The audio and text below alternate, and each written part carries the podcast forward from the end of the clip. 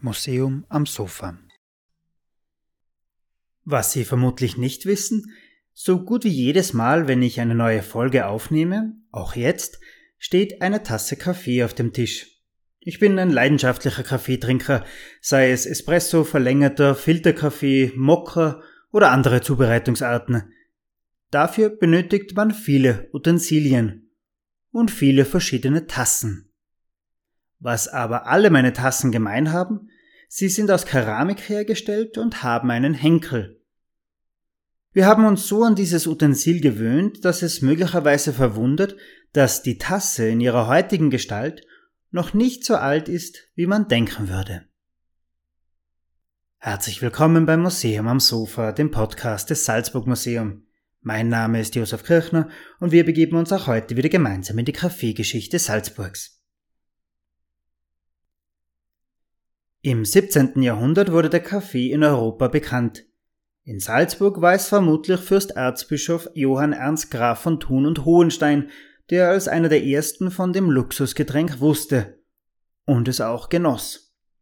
Zumindest waren während seiner Regierungszeit um 1700 schon sogenannte Kaffeemeister und Jungen am Hofe tätig, die ihm den Kaffee zubereiteten. Was zu dieser Zeit noch fehlte, waren passende Gefäße zum Getränk. Bisher trank man vor allem kalte Flüssigkeiten wie Bier, Wein, Milch, und zwar aus Kannen und Bechern. Heiß zubereitete Breie hingegen servierte man in kleinen Töpfen und Schalen, gegessen wurde mit Löffeln. Die Materialien, aus denen die Gefäße hergestellt wurden, waren Holz, Glas, Zinn, Messing oder Silber, je nachdem, was man sich leisten konnte. Dabei ist leicht zu erahnen, wo die Schwierigkeit lag, wenn diese Gefäße auch zum Kaffeetrinken verwendet wurden.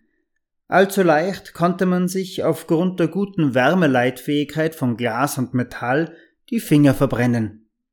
Man musste sich also anders behelfen. Im 17. und 18. Jahrhundert kamen mit dem Import von Tee auch Trinkschalen samt Untertassen aus Ostasien nach Europa. Was auffällt, Henkel hatten diese auch als Koppchen bekannten und aus Porzellan gefertigten Trinkgefäße nicht. In Ermangelung passender Alternativen wurden die Teeschälchen auch für den Kaffee verwendet. Aber es gab ein zentrales Problem. Als 1700 in Salzburg das erste Kaffeehaus eröffnete, gab es in ganz Europa keinen Hersteller von Porzellan. Die Herstellungstechnik war schlicht und einfach unbekannt. Man war auf den Import von Tassen angewiesen. Das sollte sich schließlich ändern. 1708 wurde in Dresden das Geheimnis um die Porzellanherstellung gelüftet. In der Folge wurde das berühmte Meißner Porzellan zum Exportschlager. Da die neuen Trinkgefäße zunächst henkellos waren, erhitzten sie sich sehr schnell. Daher ging man dazu über, den heißen Kaffee zum Abkühlen in die Unterschale zu gießen und daraus zu schlürfen. Diese Art des Trinkens half nicht nur gegen Verbrennungen, sondern ermöglichte es auch, die Flüssigkeit vom Kaffeesatz zu trennen. Eines der berühmtesten Zeugnisse, welches diese Art des Kaffeetrinkens dokumentiert, ist ein Bild des Rokoko-Künstlers Louis-Marie Bonnet, das sich im Besitz der Staatlichen Museen zu Berlin befindet. Es zeigt eine junge Aristokratin, die den Kaffee gerade elegant in die Untertasse leert. Ob die Prozedur aber in der Realität wirklich so sauber umzusetzen war, ist fraglich. Übrigens, das Wort Tasse setzte sich für dieses neuartige Trinkgefäß auch in deutschsprachigen Gebieten durch. Das Wort leitet sich vom arabischen Wort für Schälchen, Tass, ab. Nicht nur der Kaffee selbst, sondern auch die Bezeichnung der Tasse kam also aus dem Nahen Osten nach Europa. Allerdings geht man davon aus, dass Redewendungen wie trübe Tasse oder nicht alle Tassen im Schrank haben eigentlich auf ein jiddisches Wort zurückgehen.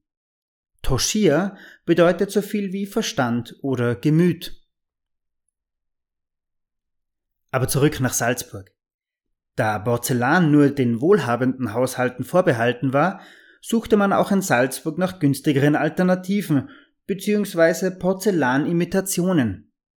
So stellte etwa eine Geschirrmanufaktur in der Riedenburg sogenannte Fayencen her. Gemeint sind damit aus Ton gebrannte Schalen, die mit einer weißen Glasur überzogen und mit Farben bemalt waren, um so den Anschein von Porzellan zu erwecken. Aber wie kam die Tasse nun zu ihrem Henkel? Letztlich waren es die europäischen Porzellanhersteller, die der unpraktischen Trinkprozedur mit Schälchen und Untertasse ein Ende bereiteten. Zunächst gestalteten sie die Gefäße etwas höher und verpassten ihnen zwei seitliche Henkel. Solche Doppelhenkelbecher waren auch in Salzburg in Gebrauch, wie im Inventar der Salzburger Residenz von 1727 nachzulesen ist. Da sich jedoch auch diese Gefäße in der Handhabung als wenig praktisch erwiesen, ging man schließlich dazu über, nur einen Henkel an die Schale zu geben. Die Tasse mit zwei Henkel konnte sich aber teilweise halten. An Suppentassen findet man bis heute häufig zwei Henkel. Knapp 300 Jahre später hat sich viel beim Kaffeegenuss geändert. Die Tasse mit Henkel blieb aber das bevorzugte Gefäß für Kaffee in allen Ausführungen. Das war das Museum am Sofa für heute.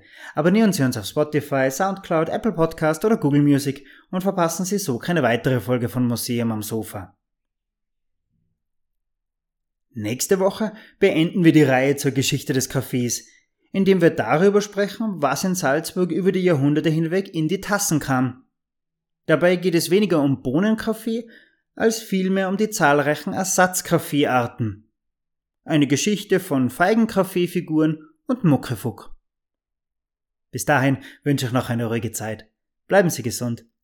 Stay safe, stay tuned.